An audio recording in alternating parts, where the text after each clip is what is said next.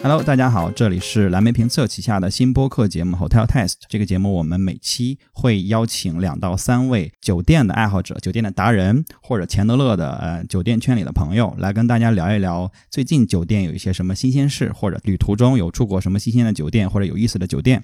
那跟大家分享一些酒店的经验，也跟大家拔一些草啊，挖一些坑。今天呢，我第一期节目请到了两位我的好朋友，是两位大美女，她们俩现在就坐在我的对面。为什么请她们俩呢？是因为他们最近有一次非常奇妙、非常有意思的旅行。他们两个人在一个多月的时间，在三亚住了这个三十多家酒店，然后基本上是一天换一家酒店这样的一个频率啊，在我看来是一个比较疯狂的事情。然后他们为什么要做这样的一次旅行，以及他们这次旅行的体验是怎么样呢？以及有没有什么三亚给大家的一些推荐、一些建议、一些避坑的指南呢？好，那我现在就把话筒交给他们俩，让他们先做一下自我介绍吧。Hello，我是小浪。Hello，我是魏老师。那是这样啊，因为你们两个人在这个整个旅途中，相当于是呃一个多月时间住了三十多家酒店嘛。这个事情在大部分人眼里看来，应该都是相对疯狂的一个事情，因为能想到说他很折腾，然后你们要为此付出呃很多这个辛苦，然后以及它可能也会影响整个旅行的一个体验。那你们为什么会想去做这么一个旅行呢？因为今年。确实比较特殊嘛，因为疫情的原因，其实大家真的都憋坏了。然后像我自己的话，我平时每年都会出去一两次。然后因为今年实在是没有办法出境游，确实是客观原因，所以我们就。只能在国内选一个比较就是合我们意的目的地吧，然后我们挑来挑去，然后觉得三亚其实还不错，因为海岛它还是比较休闲的。然后如果在国内选海岛的话，我应该会首选三亚，因为三亚整体的就是不管是海的情况呀，还是就是酒店服务配套的情况都是比较好的，所以我们就是一拍即合，然后就决定一起去三亚。呃，为什么选择在这个时间？就是应该你们是五六月份去的嘛？为什么选择在那个时间去呢？刚刚好啊，刚刚好憋坏了，刚解禁，想要出去，立马说走就走。好，好，好，厉害，厉害，羡慕，羡慕，好吧，酸了，酸了，能能有这样的一个这个让你随时说走就走的工作，也是让人很羡慕的。尤其是在这个疫情期间，大家其实都还比较辛苦，各个行业确实都比较困难的情况下，你还有能有这样的这个，说明确实老板也是好老板，对吧？刚才这个魏老师提到说，呃，觉得三亚在国内是海岛的首选。那我想问一下，因为你也说你之前可能喜欢出境游，你在全球有没有什么特别喜欢的海岛呢？我喜欢冲绳，因为。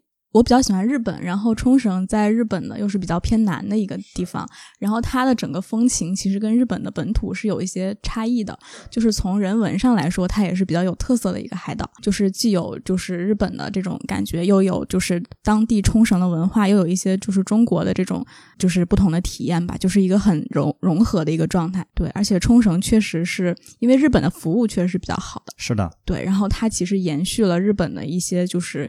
嗯，不管是硬件上还是软件上，都是比较合我心意的一个把日本本土的优势那个部分继承了，但它又有跟日本本土很不同的这些体验和你在日本本土可能体验不到的东西，对吧？对的，对的。你说到冲绳，其实我我也是特别喜欢冲绳。呃，可能小浪不知道，我去年就是在一九年，我我跟我的这个太太，我们是在那儿举办的我们的婚礼。哇，好浪漫！对，就在冲绳，所以其实让我选，可能我最喜欢的海岛。你现在问我，我可能也会选冲绳。当然，因为那个就是去年婚礼的那个感受还没有还没有结束。然后我，而且我现在还有一些纪念品在冲绳那边，他们帮我们保管。因为当时把我们这个婚礼时候的手捧花什么的，我们做成了就是纪念品，现在还都在那边等着我们去取。然后呢，冲绳对我来讲也是意义比较重大的一个地方，确实是一个体验很不错的。回到刚才说到三亚，因为三亚呃，确实在之前。在国内的很多新闻里面，它确实有一些负面的形象，就是比如说天价菜啊，又是又是这个，反正坑人呐，类似于这种，反正就是在至少在旅行者的心里，可能他就是他的形象不是特别的正面。那这个事情有没有对你们去选择三亚造成一些影响呢？或者说你们对这个事情怎么看呢？嗯，至少对于我来说，我在他倒没有对我造成什么影响，反而另一方面我会想说，哎，他是不是真的是这个样子？我想去看一看，去体验一下。因为在我之前接收到的消息来说，我觉得三亚有人会很喜欢他，也有人就像你说的，别人会说是天价菜或什么样。那既然他会有一个两个非常极端的一种评价，那么必须我自己去体验了之后，我觉得我才能得出这样的呃一个结论。然后再加上我们这次的整体行程，其实基本像是在酒店吧。对，所以我们包括去吃的餐饮的东西啊，包括一些外卖的一些什么东西，有的时候都是在酒店的餐厅或者酒店周边。所以总的来说，我觉得嗯是还也算是体验酒店的一种吧。所以你们其实并没有遇上那些所所谓的坑人的或者添加菜或者挨宰这个事情，你们并没有遇到过，对不对？我觉得基本上没有。就是现在你你说不止你们遇不到，其他人可能也遇不到这种情况，是吗？其实我们就是我会觉得有三亚有一点非常有意思的地方，在于三亚的出租车司机很爱聊天儿。然后包括酒店里的服务人员，他也很爱跟你聊天儿。然后我们其实就有在换酒店之间时候坐车啊、包括等等，会会去跟他们聊，说：哎，你们自己心目中哪家酒店最好？你们自己心目中三亚哪最好玩儿？哎，你们给我推荐一家你们认为的本地菜不会被宰的地方。至少跟他们聊天聊下来，他们跟我，他们有在承认说之前确实是会有这样的现象，怎么怎么样。但是说，哎，这几年政府的整治或者怎么样也都很。好了，所以说，嗯，他们自己也感受到跟原来不一样的地方。因为今年我也有计划说去去一次这个海南，本来是端午前后可能就准备去，但是。因为北京这一波疫情，确实我之前甚至连端午节在北京住酒店的计划我都已经取消了，确实没有办法。那刚才小浪提到说这个呃服务啊，正好提到说酒店的这个服务啊，包括出租车啊，整因为这是一整个旅行我们接触到的人嘛，他们都是我们的服务人员，那他们的服务其实是对我们的这个旅行的这个体验是肯定有非常大的影响，是甚至是我认为最大的影响，对吧？我谁住了再好的酒店，如果这个服务员是黑脸。那这个酒店再好，对我来讲也没有意义了，对吧？那我的心情不好，就是你再好的硬件也没有没有作用。那整个这趟旅行下来，那二位有没有什么就是比较深刻的，就是好的或者不好的？那面对到或者接触到的服务人员，或者说你们有一些服务的这种细节，有没有可以跟大家分享一下的？我倒想到一个服务上我觉得特别有意思的地方，就是我们在住悦榕庄酒店的时候，悦榕庄呢，他会提。他有提出一个，就是他们的特色的，就是餐饮服务，叫做海陆空，就让你的吃饭变得更加有仪式感。在海里吃饭，在空中吃饭，还有在陆地上吃饭，它都是有不同的一种嗯架势和仪式。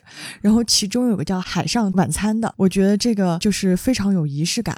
它是就是需要你先在沙滩上，会给你点起，给你引出一个沙道，然后沙道两边都有那种像那个火把一样的。东西，然后差不多在嗯有夕阳的时候把你引过去，然后慢慢的引到那个海上。海上它专门搭建了一个小竹亭的感觉，你可以在海上在那里去去吃饭，我觉得特别的浪漫。那天正好是遇到这么一件事情，就是我们入住当天有两个非常漂亮的小姐姐，她们预定了这个海上餐厅。一方面是哎，我们觉得这种可能是情侣预定的比较多，但没想到那天是两个非常漂亮的小姐姐预定了，然后然后当时。就有看到，就是服务这场餐饮的大厨，然后还有经理人员都在旁边忙前忙后，然后我们就有去了解是个什么样的情况嘛，因为我们也特别的羡慕，然后就发发现他那个经理就特别的可爱，然后当那个小姐姐过来的时候，我们发现气氛有点不太对，然后我们就问那个经理说发生什么事情了，然后经理又跟我们说，哎呀，两个小姐姐好像吵架了，怎么办？然后那个经理就非常的可爱，他就会在想说，我我希望。嗯，这餐不仅能让他们吃得好，我也希望他们吃得开心。所以那个经理还在，就是跟我们交流说：“哎，你们女哄你们女生开心，有没有什么方法呀？你觉得我能不能去做一些什么呀？对，一起去调和。然后包括那两个小姐姐，一开始由于两个人可能吵架或不开心，就一直没有按照就是时间点，因为他们也有一个时间点是抢在夕阳最美的时候，可以在那去打开香槟啊，或怎么样。然后那个经理也一直在。跟我们聊，然后说：“哎，快点告诉我，快点告诉我，我要去哄小姐姐开心。”我会觉得说，他们也算是把服务做到了每一个细节处吧，也会去了解客人当下的一种情况。对，这是让我还印象蛮深刻的一个地方。嗯，然后最终呢，他也算是比较成功吧，把两个小姐姐哄开心了，然后也算是让我们看到了整个一个非常漂亮和非常浪漫的一个晚餐。我当时很羡慕，很想去吃。就相当于这个这个经理啊，服务人员做了他们其实分外的事情，就是因为其实你是一个，比如说我服务一餐的话，我把餐在该有的时候上完，那其实其他事情跟我没关系，朋友之间的事情你又不知道前因后果，没有必要做，但是他们又做了这个事情，所以让你觉得就是超出预期，很贴心。对对对，他就在一直在想尽办法呀，不论是自己用讲笑话的方式啊，还是以用其他的方式去转移小姐姐们的不开心，我都觉得还蛮好的。嗯，那确实，这个确实是相当于站在了。呃，就是消费者这边站在了住客这边去考虑这个问题，这个在酒店里面服务确实是是非常出彩了。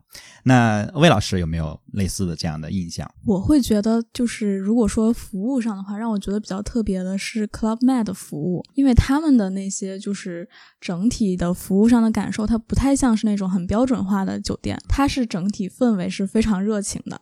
比如说吃饭的时候，他会举着牌子告诉你今天晚上我们有什么什么样的活动，然后你可以来参加。可能会让你感觉过度热情，但是它整个度假村的这个氛围是非常友好的，而且他们的活动确实也很有意思，就是能看出来他们的那个工作人员确实是精心准准备了的。Club Med 应该是比较擅长亲子这个方面的，对吧？对。那你们也去住了 Club Med 吗？对对。为什么会？就是两个小姐姐去住 Club Med 呢，是就是好奇吗？还是说？因为我之前有被种草，它主要是就是一价全包的，然后你也不用管其他的东西，基本上就是我不用付额外的费用啊什么的，然后我也不用操心一些别的什么事情，然后整体的感受还是还 OK。那我那我多问一句啊，这个一价全包包含什么价呢？比如说吃饭，然后还有一些大部分的酒，就是除了一些很贵的酒，其实都是不需要额外付费的。也就相当于我住这酒店里面所有的开销，其实都已经在房费里收完了。对，包括如果你带孩子，那些设施你不用再多掏。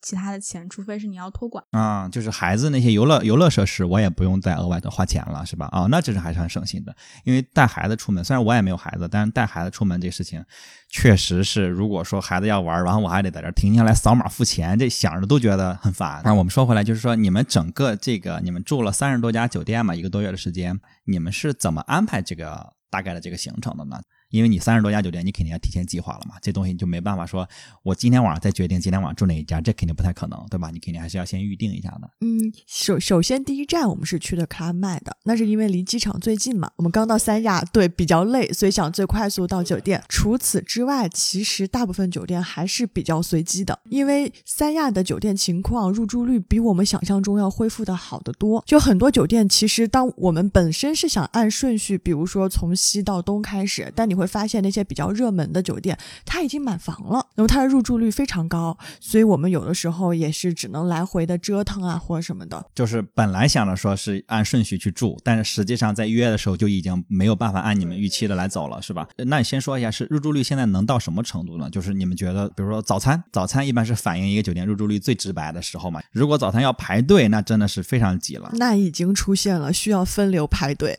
还有得分流排队是吗？那是是所有的酒店都这样吗？还是说，嗯，排队的酒店也至少在十家以内，就是三分之一得排队了，是吗？对，是的。哇哦，那这还比我想的确实。因为现在我们都知道，疫情期间大家出去的确实少。那看来这些人出去的虽然少，但都去海南了，是吗？对，包括我们跟一些服务人员聊天儿，我们也会说，我们说啊，早上人真的好多呀。嗯，他们会告诉我们说，说他们这个月的入住率同期比去年的时候还要好啊。所以我们想说，是不是大家所有人都跟我们一样都憋坏了？是是，然后选一个就特别远的，然后安全系数最高的，然后这样的地方，对吧？对，纯纯旅游、纯度假这样去。哦，那这个跟我想的。确实还不太一样。我我本来刚才有一个问题想问，就是说是不是你们住的就很宽松？是不是整个游泳池甚至海边的浴私人沙滩都是你们全包了？就你们俩人？那看来肯定也不是这样。泳池和沙滩倒是还好哦，是吗？对对，特别是有一些酒店，它可能私密性相对来说设计的比较好，就算它入住率是百分之百，然后但是确实你会发现，哎，我走在酒店区域内，我不会说觉得很拥挤，也看不到其他人，所以最多人出现的地方就是早餐。对对。当然，我们也住过确实人比较少的地方，这可能跟地理位置或什么也都有关系。就是你们会对这个私密性有比较在意吗？我会比较在意，魏老师比较在意是吧？对，我不喜欢那种人特别多的地方，我会觉得很拥挤，很就是如果人一多，我的体验肯定是相对来讲要打一个折扣的。我会觉得就是就是相对宽松，不要让我排队，然后不要让我觉得就是一个泳池我要等谁或者是干嘛的，就是比如说拍照啊什么的。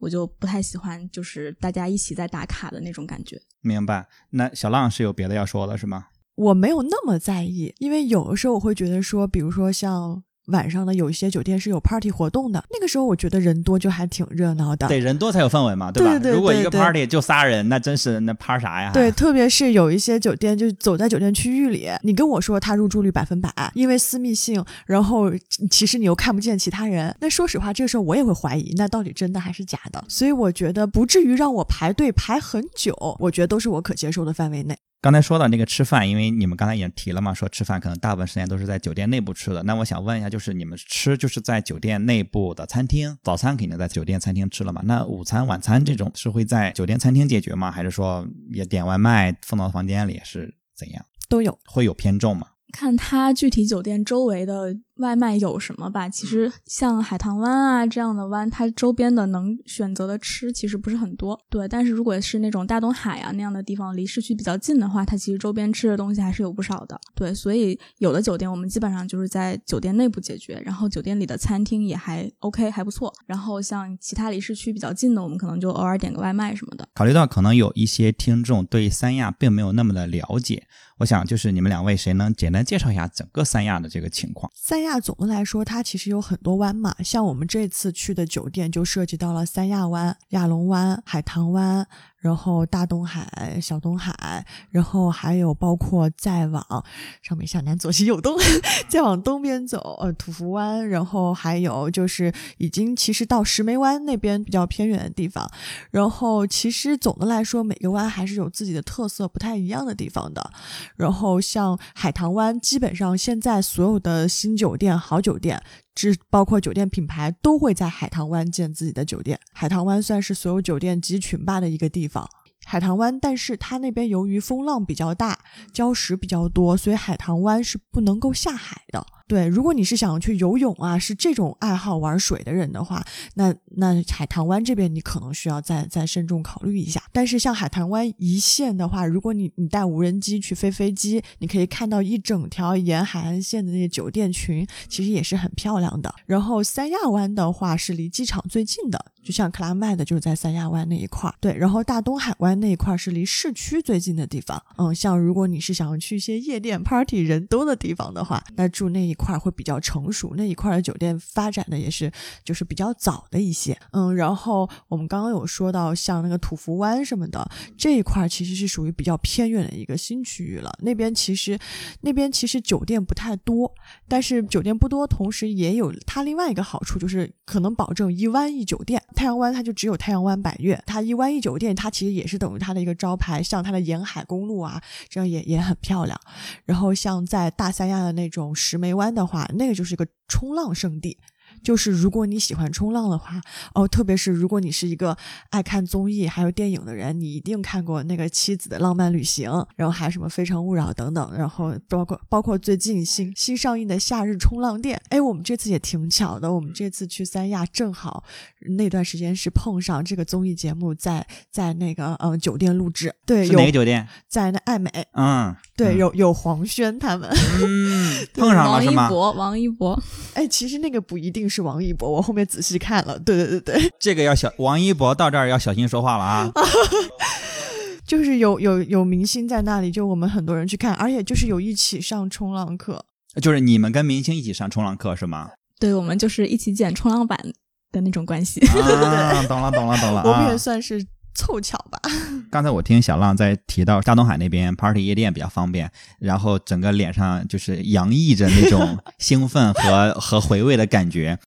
我还真去了一家夜店。嗯，怎么样但？是那家夜店并不是我住在大东海的时候去的，是当时离开三亚的最后一天，觉得来都来了，总得去体验一回，是不是？特别是说实话，别的城市很多地方夜店都还没开门，那边夜店上座率怎么样呢？上座率很高啊。嗯，大家都站着，连卡座都没有了。呃，魏老师说颜值很高，是什么意思？颜值确实不错，小姐姐、小哥哥什么的。你也你也也抑制不住自己的表情了，已经 都溢出话筒了，我看着啊，那那就是你们你们玩的怎么样呢？就是能能说吗？啊，能说啊，呀、能说，那你说说吧，那你就瞪着我看我啊。但是说句实话吧，我我觉得没有我之前去过的嗨。气氛组可能还没太上班，我觉得可能我憋太久了，反而我更像气氛组的。就是感觉再问就问太私密了，那我先不问这个了啊。但是待会儿咱们私下交流。呃，刚才我们说说到这个三亚的整个的这个感受嘛，那你们除了住在酒店里面，那你们也会去酒店外面，比如说一些水上活动啊，非酒店内的一些沙滩，或者说这个什么的，会会有吗？没有，我们这次基本上就是全在酒店。我想着也是，如果每天早上要退房，你们也没有太多的时间留给白天，说去哪儿飞飞飞机啊，或者说哪儿去跳个伞什么的，也都没有太多时间，是吧？因为酒店它有有的酒店它会有自己的一些活动，就比如说什么皮划艇啊这样的，然后有的也会有一些就是冲浪之类的、浮潜之类的活动，酒店会安排。所以如果能在酒店里就是不出酒店就能体验到的话，我肯定不出酒店了。啊，OK，所以你们在酒店内这种安排你们都玩了是吧？嗯，就是玩了一些，对吧？对对，有有什么就是觉得特别出色的哪个酒店？觉得哪个特别有意思？有啊，像像呃海棠湾的威斯汀，它的泳池算是泳池道最长的一家酒店，然后我们可以在泳池道里那个划那个玻璃船。啊，在泳池里面划玻璃对，在船是吗？啊泳池里面划玻璃船，不会戳着人家脸吗？就是 就大家都划是吧？就没有人在里面游泳是吗？因为它的泳池非常大，所以所以其实人不是很多，而且你拍出来非常好看。嗯，然后包括像呃索菲特，里面索菲特它是呃三亚算是唯二有直升飞机的。对，如果你想坐飞机去俯瞰一下呃那些岛啊或什么的海沿海岸线的话，那个也挺不错的。玩了吗？呃，没玩儿，当时天气不太好，我们一直在等，但是我们又看到别人玩，就还挺羡慕的。因为现在已经回来了几天了嘛。嗯，现在让你们回想说整个这趟旅程有没有什么特别遗憾的事情？有，小浪，你说。因为我们这趟旅程总的来说整体天气还是非常好的，但是就是那么凑巧遇到了一到两天狂风暴雨，完全暴雨，就是你根本没有办法出酒店的那一种，所以那一天的体验，说实话会让我觉得特别的无感。啊，那肯定嘛，你都没法出去，你就在酒店里面躺着看电视，只能体验一下浴缸了。对所以那一天就说实话什么也没有感受到，因为本身那一天我们住的是那家酒店，说餐厅特别棒，海边餐厅，对，一直都是就是之前不论是别人写的攻略，还有榜单什么来着，我们都看到别人都说好棒好棒啊，就一定要去。然后那天完全根本就踏不出门儿，啊，那太可惜了。如果是室内的还还能去，室外的完全不可能了。对对是吧对对嗯而且嗯你们又不会在一个酒店待一周啊什么的。是的，，是的，所以这一点是让我觉得特别遗憾的地方。魏老师有什么遗憾的呢？主要是没有去成爱迪逊。爱迪逊其实整体的还是比较好拍照，然后各方面口碑评价也比较好，所以没有去，就是因为行程的问原因没去，这个还挺遗憾的。哎，是不是五六月份也是三亚的雨雨季还是雨季前是吗？我们在那儿好像有一两天，也就是算是碰上小台风吧，所以才才下雨。就是对，阵雨啊什么的，偶尔会有一点。三十多天，你遇上一两天雨，我觉得太正常了。尤其是在海边，本来天气那那的天气预报都没有用。因为我我自己也是一个海岛的爱好者，但是呃，我基本上没有去过国内的什么海岛。但是我每年都会有两三周的时间在泰国或者在呃巴厘岛，然后我会选一个酒店就躺满两到三周。我是这种类型的，我是非常懒散型的度假爱好者，就甚至我在城市里我都不会换酒店，我就在一个酒店里面住。所以我跟你们聊的时候，我就特别好奇，因为两位都是美女嘛。然后你们这样出去三十多天，应该也会带很多很多衣服吧？至少怎么得有二十套衣服，然后把它混搭成三十多套吧？不可能有连续两天穿一样的衣服吧？对吧？是的以，我的理解啊，是的啊以以你们俩今天穿的，我都能看出来，带这么多行李会对这个旅程但我觉得还好吧。我带了一个三十寸的箱子，就一个吗？对，一个三十寸的箱子，我把所有衣服都打包进去了。那是你的收纳能力好。你你要是收纳二三十套衣服的话，应该也是很沉的吧？对吧？嗯，那这个会对你们的旅行产生一些负面的影响吗？还是说一想着我箱子里面有那么多还没有穿的漂亮的衣服，就是管它呢，就是漂亮最重要，是是什么样的？那当然是漂亮最重要了。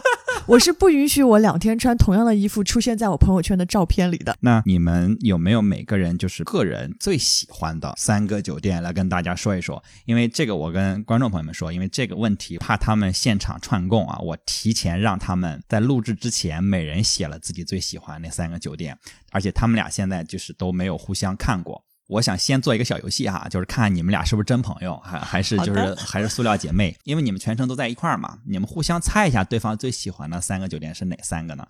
啊、我想请小浪先说。嗯，我猜有海棠湾 JW 万豪，嗯然后太阳湾百悦，嗯，然后还有一家的话，那不能偷看啊，嗯，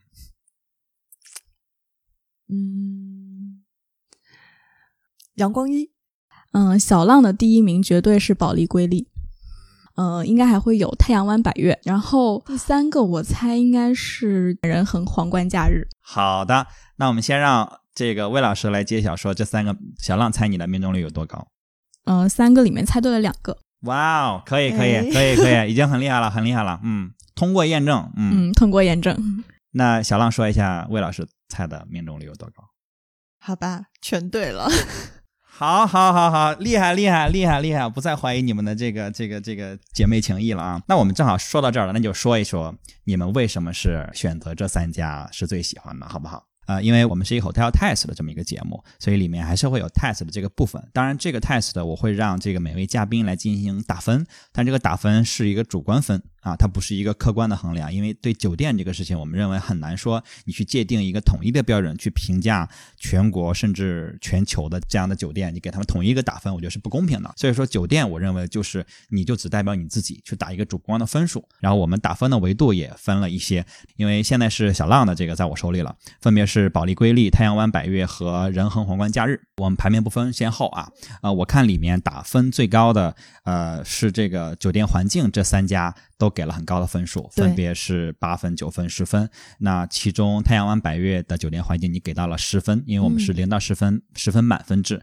我也特别强调了说零和十是要慎重给的，嗯零就是嗯这个酒店就差到不能再聊了，嗯然后我要摔门出去了，然后 十就是说已经不能更好了。你给了这个太阳湾百悦十分的酒店环境是为什么呢？呃，一方面是本身嘛，我觉得对于女孩子来说，特别是对于我来说，太阳湾白月很好拍，非常出片儿。然后这方面它很符合网红，但另一方面，它又不是就是那种传统意义上那种可能大家觉得那种什么呃 ins 风或者淘宝风的那种网红，它不是。不是很廉价的那种，对对吧？对，嗯它是非常有文艺气息和艺术气息的，就像你有一种就是住进艺术馆里的。特别是我们在入住的那一天，他就遇上了暴雨，但是你要知道，在暴雨那么不好的环境下，我住他家却没有遗憾，是因为他家是一个就算下暴雨，我不出酒店区域，在酒店区内，我去逛他所有的画画展啊，还有雕塑啊，我都能逛一整天的一家酒店。然后本身我自己是一个很喜欢去艺术馆啊、博物馆还有画展的一个人，对，所以我觉得这个体验给我非常好。然后它整个的文艺氛围都会特别强，所以我觉得它算是在不好的情况下还能发挥的比较好。如果相当于那天如果天气好，如果还能去更多的区域，可能这个分就爆掉了，对吧？嗯。OK，那我明白了。好，另外一个还有你给了这个仁恒皇冠假日在这个酒店餐饮这一项，你给了它十分，也是满分。那我也想问问，这个是为什么能给到满分呢？嗯，首先第一就是从它的品质上来说吧，我觉得不论是它单独的那种中餐馆，还是早餐的自助餐餐厅，都是非常好吃的，这是第一点。且他们家的早餐餐厅是我住过的这些三亚所有酒店当中品类最全、最大的。早餐有牛排，然后还有烤羊排，而且有很多很多面食啊等等，种类是最多的，就跟你和吃正餐一样。对对，所以我觉得它品质方面对很用心。第二方面就是人和皇冠，它其实也是主打亲子的，然后他的亲子是体现在他的方方面面每一个小细节上。可能住别家酒店，他也会有亲子的环节，包括你可能需要特别跟他说，哎，我是带小朋友来的，他才可能会去给你准备小朋友的备品啊或者其他。但是仁恒皇冠不是，不论你是谁来住，你都能看得到他在房间里啊或者在餐厅准备的一些亲子的设施，例如他餐厅里的餐具，他有专门的五颜六色的餐盘，有小朋友的那种五颜六色的那个围兜，对，还有非常可爱的小杯子，就小朋友可以用，大人也可以用，对，所以这样不仅是好吃，也让我就是在看的时候，我觉得这些餐具也很好看，对对对，会会看完想生孩子了吗？呃，那倒不会，我会觉得我自己就是个宝宝。好好好，毕竟是十九岁的花季美少女嘛，对吧？嗯，明白了，明白了。在酒店服务这一项，那你对他们三个的服务有没有什么想说的呢？嗯，说实话，我觉得总体来说服务都挺好的，就是肯定至少是标准以上。如如果你给这三家打，会给谁最高分呢？就是在服务这一项。嗯，那我会给仁恒皇冠吧。嗯，为什么呢？因为他可能正因为是亲子，他就把我们每一个游客都当宝宝一样，所以他会有很多也是有提示的地方，会告诉你说，哎，我们几点几点会有什么活动，你要不要一起去参加什么的。其实关于这一点，说实话，我之前没太接触酒店的时候，那个时候就是自己想出去玩，就是随便去各大旅行平台去去订那种日历房，然后去了之后就是就就是住，我就只是住，我完全不知道酒店有什么活动，也不知道酒店酒店内原来也有那么多丰富的体验，但。是像像仁恒皇冠这些，他会主动的告诉你，不需要我去问，不需要我说，哎，你们酒店今天几点有 party 啊？或者是否成人可以参加，小孩可以参加？他会主动的告诉你。我觉得这点还是很好的，特别是对一些小白的不常体验酒店的一些住客来说。明白，因为我是一个酒店的爱好者嘛，我每年有一百多个晚上是在酒店里度过。很多酒店的这个呃爱好者都会发现，酒店的这个服务最后还是熟客为重。就是他会优先服务熟客，他会记住你，他会知道你在我的酒店住了多久，以及住过多长时间，他会按照你一个完全不一样的标准在服务你。但是对于生客，就是可能没住过的，或者说住过比次数比较少，他可能就会当成一个普通的客人对待你。这个并不是说是一个是一个行业不好的，就是其实这个行业发展了这么多年，实际上全球都是这样来来去做的嘛。然后这样其实也是为了更好的服务这些熟客，因为我们知道虽然有很多酒店类型，但是实际上。酒店的主流的客人还是商旅的客人，还是出差的客人，那些人实际上是整个酒店行业最大的资金来源。对，所以他们会对这些人提供更舒服的这种服务。比如说，很多人不知道啊什么是开业床。刚才你提了一个词叫日历房。我们如果习惯了，我们会觉得这是很正常的一个事情。对，就是这个，这是一些黑话。那刚才正好小浪提到了日历房，那你跟大家解释一下什么是日历房？日历房就是像我们日常就是大最简单的吧，我觉得大家就是去那些 OTA 平台订房，随订就能随能看到，呃，随时定下，随时买，然后你就能知道他立马有房的，那就叫做日历房。但是，是呃，像像我们这次其实也是购买了很多套餐吧，算是预售套餐房券这些，房券这些除了会包含像我们购买的房间以外，然后他会很明确的说我是否包含早餐，有的时候还可能会赠送你午餐、晚餐等等，还有一些酒酒店的活动，就像。如果我们只是去 OTA 上去订那些普通的日历房的话，我可能就只知道我就是住一天。对对，这是也是后面。嗯，慢慢的，如果大家住多的话，会知道一些不同的地方。明白？你你现在买了房券，你虽然买了，但是你还是要预约，说啊，我要七月一号去住。是的，是的。但是酒店可能会告诉你，七月一号约满了，对吧？你们这次就是因为提前约的可能太紧了，然后导致没有办法按你们想要的从东到西或者从西到东的顺序去住，对吧？因为现在今年整个疫情期间，很多酒店集团，包括 OTA，就携程啊、飞猪啊，他们在售卖一些酒店的房券，但大家其实。我估计很多我们的听众也买了，这个其实大家也留一个心眼，就是说，呃，如果有有一些相对明确的计划的话，还是尽早约，尤其是周末和节假日，不然的话，你可能就会说啊，我买了房券，我可能工作也很忙，我只能周末去，那就没有办法说这个就是去约到，对吧？那就是大家还是提前约啊，他不是说你选定了一个时间的。嗯，我看到这个小浪在这个喜欢的酒店这儿。他额外加了一个阳光一酒店，对吧？嗯，呃，然后也甚至还打了分儿刚才我正好给折叠了，我没看到这个。那我虽然问了仨。但是你还是要坚定的把它补到第四个呢？是为什么呢？阳光一这个酒店，首先它是今年新开业的酒店，它非常的新，并且它也是 One Hotel 这个品牌在亚太区的第一家酒店。然后这家酒店我很喜欢它，说实话，这也是个人比较感官的一个东西吧。但是这家酒店有一个非常极端的地方，就是它没有海，没不不靠海。即使没有海，但是你还是把它就是列为了自己最喜欢的第四名。对。啊，那为什么？那这个我更要问了，为什么呢？他他还挺极端的，在我看来，在三亚，然后你选了一个内陆酒店，嗯，对对对。首先，第一，它不是说纯粹的没有海，只是它是属于二线海景，就是嗯，很多酒店分一线海景、二线海景，一线海景就很就是离海比较近，我可以直接走到沙滩，然后到海；二线海景可能是需要一定的距离。像他家的话，是其实还要坐 shuttle bus，那很二线了。对，但是这家酒店却给我留下了非常深刻的印象。一方面是我会，我个人会觉得说，你在一个海岛酒店却不主打海的主题，我觉得他很勇敢。对对，我会喜欢这一点，觉得非常独树一帜。然后第二点就是这家酒店它很有自己的风格，它主打是乡村环保风。乡村环保风。对对对。对自然环保。然后它酒店内的所有的，不论是墙壁上的一些装饰啊，还有包括房间内部的，刚刚有说的一些房卡，还有衣架等等，它所有的都是可以是变废为宝。它都是从全国各地，比如说，呃，像像像什么，嗯，甘肃那边的什么沙漠上的一些什么树枝啊，或什么的，都是把它一些变废为宝、可回收制作出来这些东西。衣架也是一些，它它也会写上说这可能是，呃。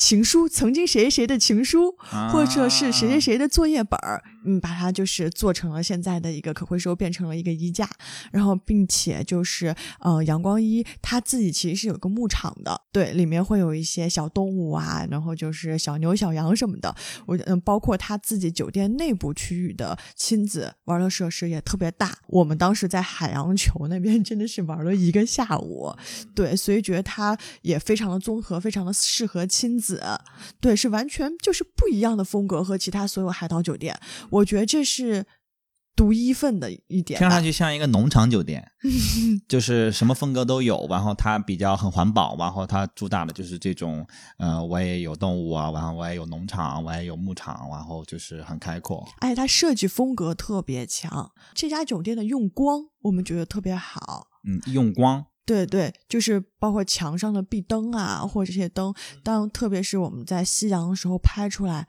啊，配上那个三亚的天其实是很好的，粉粉的那种余晖的天，特别的漂亮。嗯，就我不需要特别调照片的参数啊，也不需要怎么去 P 图，直出美图，直出美图。对，哦，包括就是。他们家是一个非常会，我觉得他可能自己也想，就是照顾到现在大家都喜欢拍照的心理吧。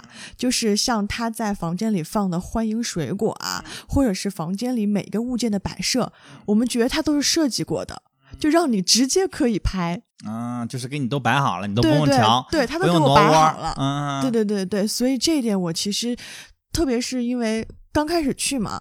刚开始选择他也是因为他新，觉得他大胆，所以去之前其实还蛮忐忑的。但是给予我这样的一种体验和反差，我会很推荐他。明白了，我会觉得它的餐饮就是很有特点，它是 farm to table 的那种，就是餐饮。然后它的水果都是他自己的农场种植的水果，它的荔枝，然后还有那种黄色的百香果，都是他们自己种的。然后这个荔枝真的是我在海南吃过最好吃的荔枝，因为海南本身就是一个就是热带水果的产地，是。然后他们又有自己的就是果园，我觉得特别好，非常新鲜。明白了哦，那这个确实比物流送过来的，可能在哪哪摘的，物流送过来肯定要新鲜。的多对吧？水果其实就吃一个鲜嘛。对，嗯，而且如果在海南就已经很盛产热带水果的情况下，你又觉得它又非常好，那其实应该是是尤其出色了，对吧？嗯，那这个还蛮有意思的，难怪你要生生的把它塞进那个已经没有缝的地方，给它写上这个酒店。那呃，小浪这边我我问完了，那我们现在来问一下这个魏老师，魏老师这个打了这个三家啊，应该是百悦、嘉佩乐和海棠湾这家六万豪。有一个很有意思的，就是这个魏老师在海棠湾 JW 万豪的酒店餐饮这一项，专门写了一个汉字，用括弧括起来了，写的是面叹好，是想说什么呢？他们家晚餐有那个手工的那种意面，然后很好吃，分量很足，而且不贵。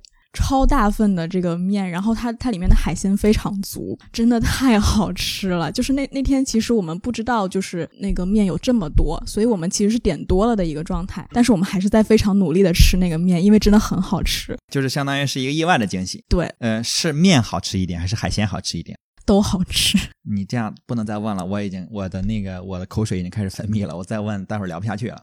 好，那所以你给他打了这么高分，就是那一个菜惊艳到你了，嗯是吧？对的。好，那还有就是你给他们的呃硬件也都是给了非常高的分数。我说一下他们的共性吧，嗯，因为我我喜欢的这几家酒店的一些就是比较共同的特点，就是他们的面积都是比较大的，就是它不光是房间面积，就是包括它的整个外景，然后有那种泳池园林的那种感觉。内部和外部都会有一种让我感觉很好拍，有那种移步换景的感觉。就是不管我从哪个角度拍，我觉得这个这个角落也好，或者是大场景也好，它都是出片的。然后又有一定的设计感，然后我又是比较喜欢那种植物、动物，他们给我的感觉就是生态又还不错，就是特别是植物和建筑的搭配让我感觉很喜欢，很有设计感，确实是用心了。嗯，明白。这三家明显应该也就是你心里最好的这三个。那这三个里面，你有没有就是觉得有待提高的地方？嗯，加佩勒实在是太远了，它的地理位置确实是它的一个一个硬伤，而且它周边几乎可以说没有太多东西。它在哪儿？它在土福湾啊，就是你们刚才说的大三亚。它其实已经不属于三亚市区了吧？比较远，这个东西我觉得那就是你在选择之前你就是知道的嘛，这个不是说我去到之后的一个意外了，对吧？对对对对。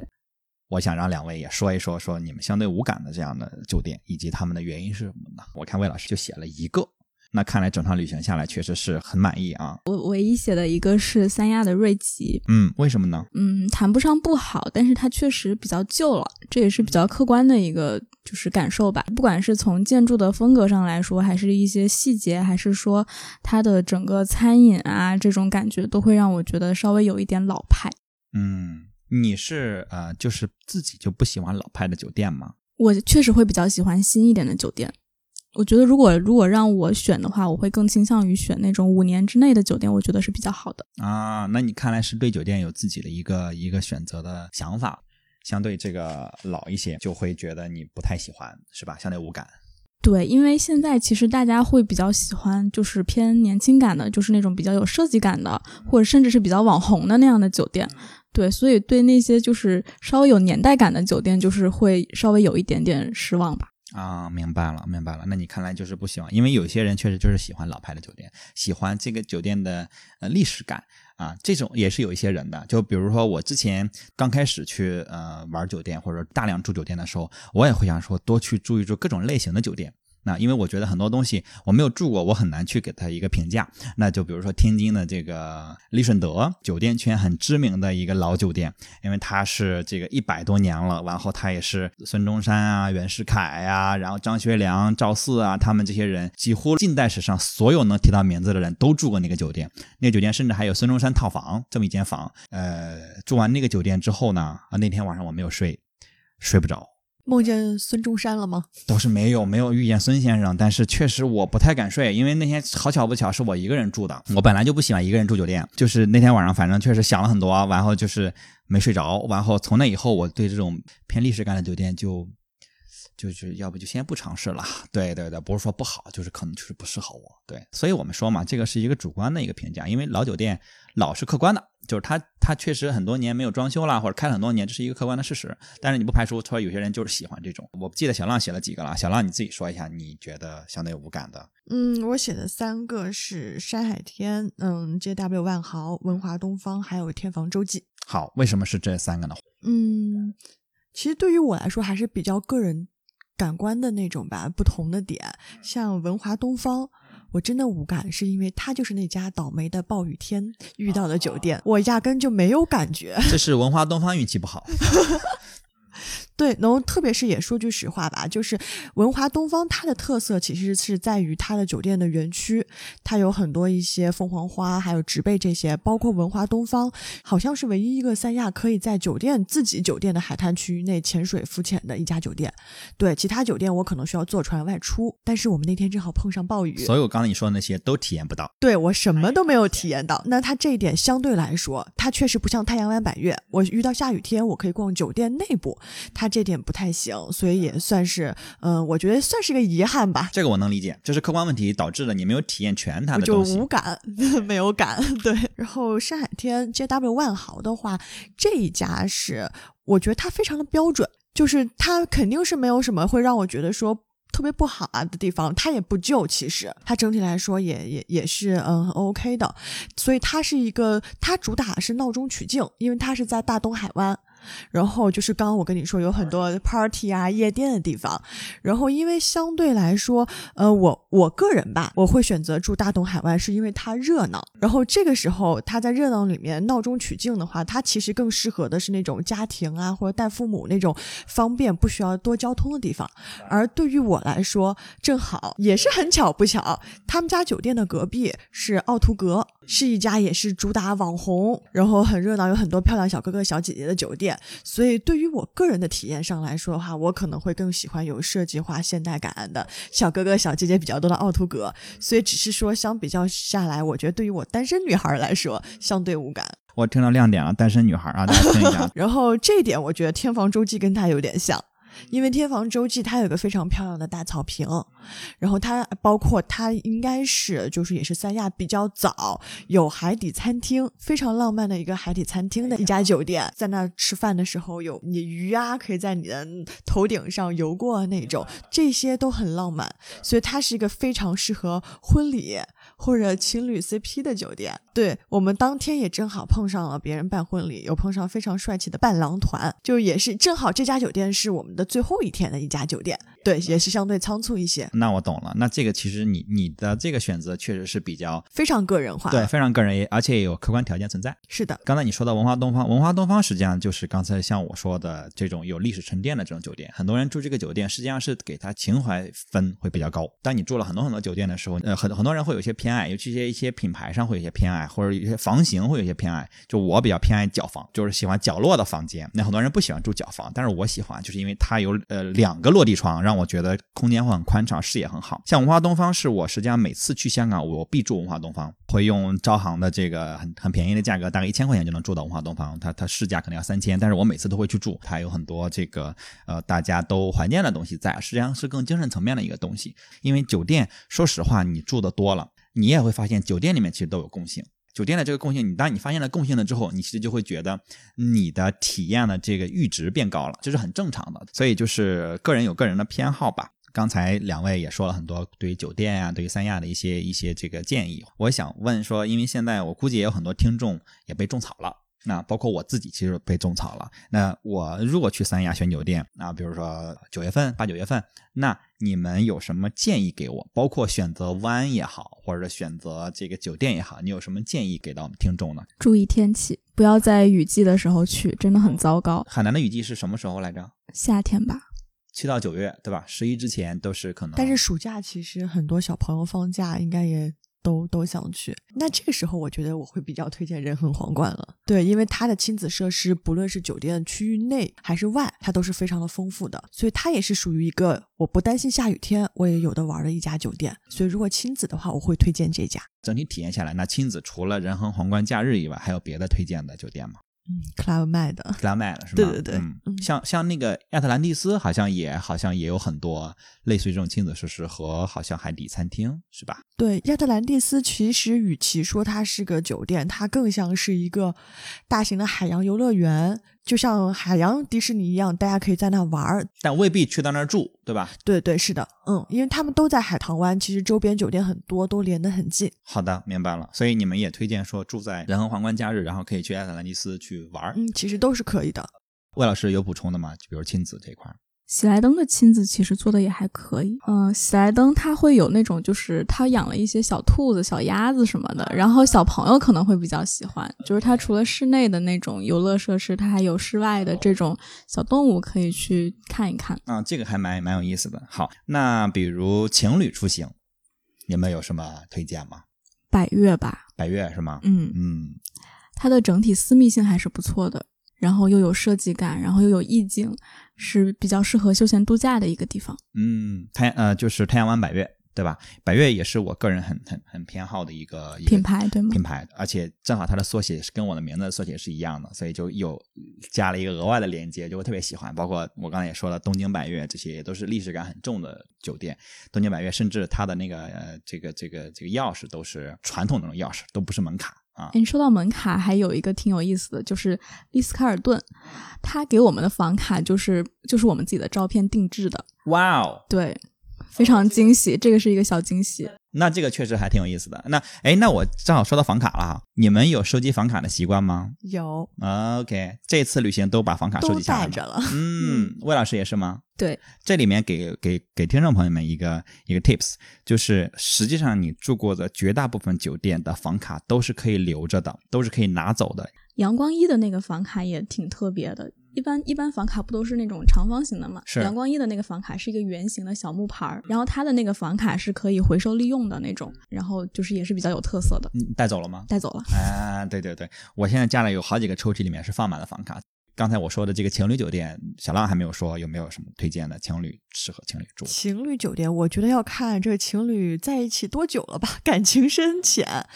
如果是刚开始新鲜感比较足的那种情侣的话，我会推荐宝丽瑰丽，因为我觉得那非常的时尚，也很好拍。这个时候是非常展现男友力的时候，帮女朋友拍一些嗯能不能漂亮的拍出照片。好看的照片来？对对对对对嗯拍不嗯出来，可能咱们就结束在三亚了。对，然后就是当两人相对来说，比如说谈一个三年四年比较感情稳定的时候，我会比较推荐丽思卡尔顿，嗯，为什么呢？因为丽思卡尔顿它有一个也是海边的餐厅，非常的浪漫。嗯，对，然后呃仪式感重一点对仪式感重一些，西餐也很好吃。然后，而且丽思卡尔顿他们其实一直主打一个呃概念叫做 wow moment，就是他会去就是去善于观察他的住客自己是否有一些什么样的需求或者愿望什么的。像我们这次有去参观他们酒店区域的时候，发现他们有一片树林，里面种了一堆树，树上都挂了。你看上去就是情侣的名字，那种情侣牌，然后就会说说，哎，有一些客人就是每年都会回到这个地方，就是为他们自己的爱情在这里种一棵小树什么的。啊、那对这还蛮有意思的。对，所以我觉得得，如果当感情相对比较稳定的时候，来这一家、不用去砍树。嗯 来这一家，我觉得会比较好。对对对，然后。当然，就是当你要相对来说步入婚姻了吧，像我刚刚说的天房洲际，虽然可能我无感，但是我觉得，呃，海底餐厅、浪漫的大草坪什么的，对于结婚的要结婚的人来说，还是比较适合的。嗯，懂了。明听上去明显小浪的这个就是说情侣的这个专业度啊，或者说这个经历，应该是比这个魏老师要丰富很多的。嗯，那嗯，除了情侣，那就是像你们这种闺蜜旅行。或者说大家一块儿好多朋友一块儿去玩儿，就这种，你们有呃有推荐的酒店吗？那我觉得其实适用的范围还比较多了，因为我像我个人吧，就像我刚刚说，我喜欢热闹，喜欢 party，那么会我会相对来说选一些就是嗯酒店比较好玩的活动安排比较多的，就像像我刚刚有说到仁恒皇冠和卡麦的，虽然是主打亲子，肯定是亲子的首选，对，但是他们本身有很多活动也是适用成人的，像什么泡泡趴啊什么的，所以呃包括呃像那个仁恒皇冠，它是在海棠湾。离亚特兰蒂斯也很近，所以如果你是喜欢活动 party 型的话，我觉得我觉得住那边也是挺好。人玩一玩挺好，吧？对对，嗯。当当然，这个还是偏亲子为主啦。然后，如果是纯闺蜜旅行的话，那像太阳湾百悦啊，像我刚说保利瑰丽这种，就是明显能出片的地方，奥图格，我觉得都是女孩子们会喜欢的地方。嗯，就是大家叽叽喳喳拍拍照，然后玩一玩，对吧？是的嗨一嗨，对吧？嗯 OK，那我总结一下，就是，呃，我们尽量避开雨季，就避开大夏天，就正夏天去海南，然后呢，各自选择就是刚才几位推荐的不同的类型的这样的酒店，因为确实不一样的人群，呃，哪怕是一样的人群，比如说你夫妻，你带孩子还是不带孩子，我觉得选择其实都是不一样的，对吧？你就是，包括你如果可能就是不喜欢小孩吵，那你就还是避开亚特兰蒂斯啊，避开克拉麦的这样的酒店，因为它。必然是小孩比较多嘛，那就我这个问题其实也都问完了，然后我们的这个交流也比较深，这我们也聊了一个多小时了。两位还有什么要跟大家呃，我们我刚才可能我们聊的时候没聊到，或者你们想说的、想补充的点吗？哦，像最近不是那个海南有提高那个免税的额度吗？哦，这个蛮有意思的。听说 iPhone 都可以就是有海南价，是吧？比香港还便宜。对，所以如果是非常喜欢购物的人来话，那我非常推荐海棠湾威斯汀。嗯，为什么呢？它和免税店就一墙之隔。哦，就是走路的距离。推着小推车就回房间了，是吗？对对对对对。嗯、如果你要在三亚换酒店，然后如果你想就是换不同的酒店住，然后最后一站你可以把最后一站选在威斯汀。嗯嗯，明白。就是我可能先去什么格拉麦的住完，最后一天我去那儿啊购物完之后，我打包直接对酒店了，是吧？那这个免税店购物，你们有什么建议？你可以在那个三亚机场提货，它有一个提货点。对，这个就是你可以在网上我可以。先下单，然后直接去机场提，我甚至都可以不用去逛。但如果你想要就是逛一逛，然后顺便在那边就是感受一下，就是可能有的价格你可能网上也没有那么写的很明白，然后你就可以住威斯汀。嗯，再补充一个，就是，嗯，可能很多人。不一定像我们一样，在一个月内住那么多家酒店，一天住一家。一般人都不会这样。但是其实有的人也会爱，比如说我至少体验两个湾不同的风情吧，或者说是住下两个酒店。很正常。那么其实我我会觉得有几个湾的搭配，或者是几家酒店的搭配的推荐。呃，一个是就像我刚刚说的，就是像奥图格和山海天 JW 万豪。他们两家，呃，一个是非常主打就是网红，有那种玫瑰花瓣啊、泡泡浴啊、大浴缸。嗯，那海海景玻璃窗的这种，然后像，但是它它隔壁的那个山海天 JW 万豪就会相对来说是属于闹中取静的那一种，所以如果你在夜店玩了几天蹦迪了，想累了安静一下的话，可以换去隔壁的酒店住。所以这是我我我认为的一个搭配，你可以同时体验两个酒店，这是第一个第一种搭配。第二种搭配的话是海棠湾的 JW 万豪和海棠湾的喜来登。这两家酒店也是在一起的，并且和刚刚我推荐的那两家酒店不同，是这两家除了前台是分开以外，他们酒店的区域其实是相通的。你甚至在酒店区域内逛着逛着。你已经走到隔壁家酒店去了，然后而再加上这两家酒店也是完全不同的风格。然后喜来登刚刚有说过是主打亲子，然后 JW 万豪是主打那种度假休闲风，西班牙的风格。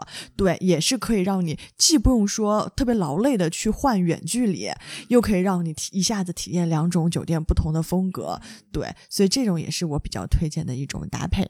然后还有一种搭配相对来说就是会距离拉的有点远吧，一嗯就是你。可以在相对来说，在海棠湾或者市区内选一择一家酒店，再搭配一个，就是像石梅湾爱美，或者说是土福湾那种，就是可以走点远一点的路。因为像如果你真的想要去冲浪的话，比较好的冲浪学校和体验会在爱美那一边。那么这样的话，你也可以体验到休闲度假和冲浪啊、玩水的两两种不一样的一一一一种一种感觉。你刚才说的那个中间那个 JW 万豪和那个喜来登两个酒店串在一块儿，因为这俩酒店是一家嘛，都是万豪旗下的啊。我估计这两家酒店可能也是同一个业主，是的，对吧？对，而且它的亲子设施是共用的，啊即使你住万豪，你也可以去就是玩喜来登的那种就是室内的亲子设施。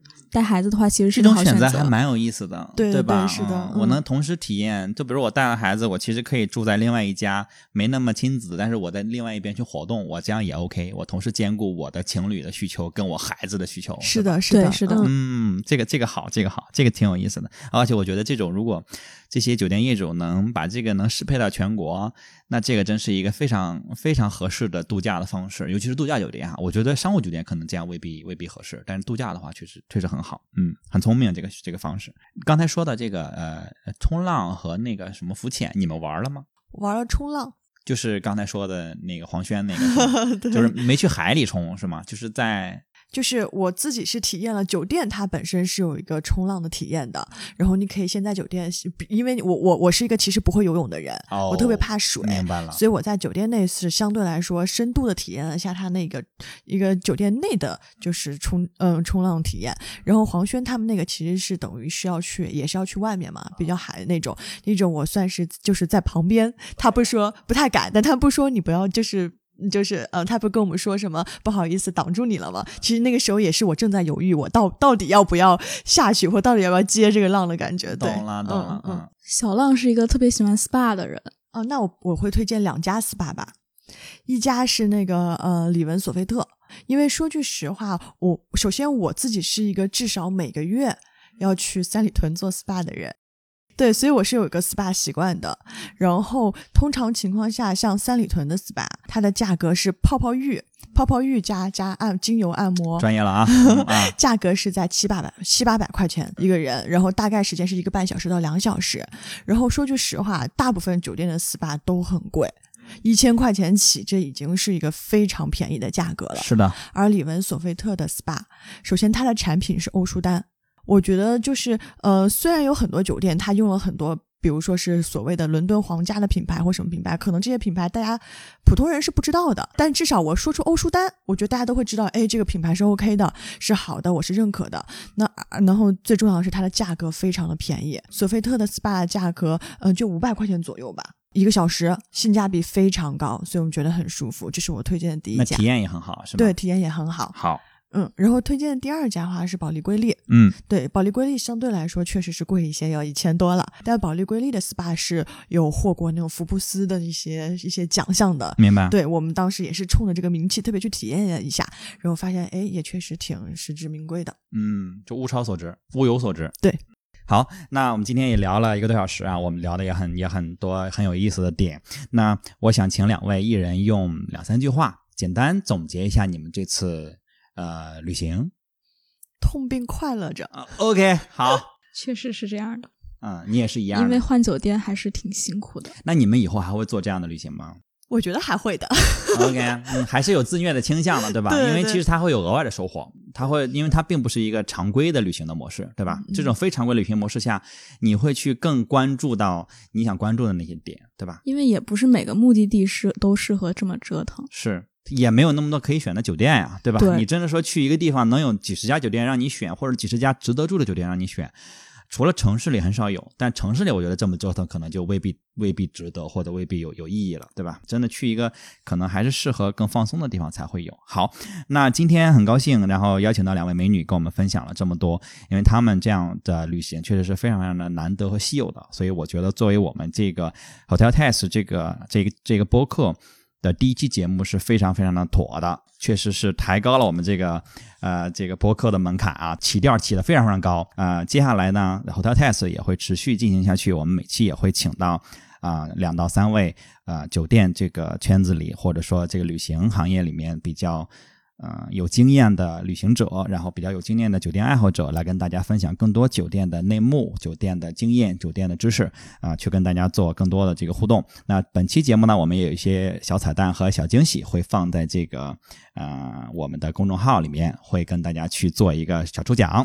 那这里我就先保密，大家这个听完了之后呢，可以去啊、蓝莓评测的后台回复 Hotel Test。了解一下本期的这个小彩蛋和这个小奖品。再次感谢两位的到来，那我们今天的节目就录到这边，谢谢大家。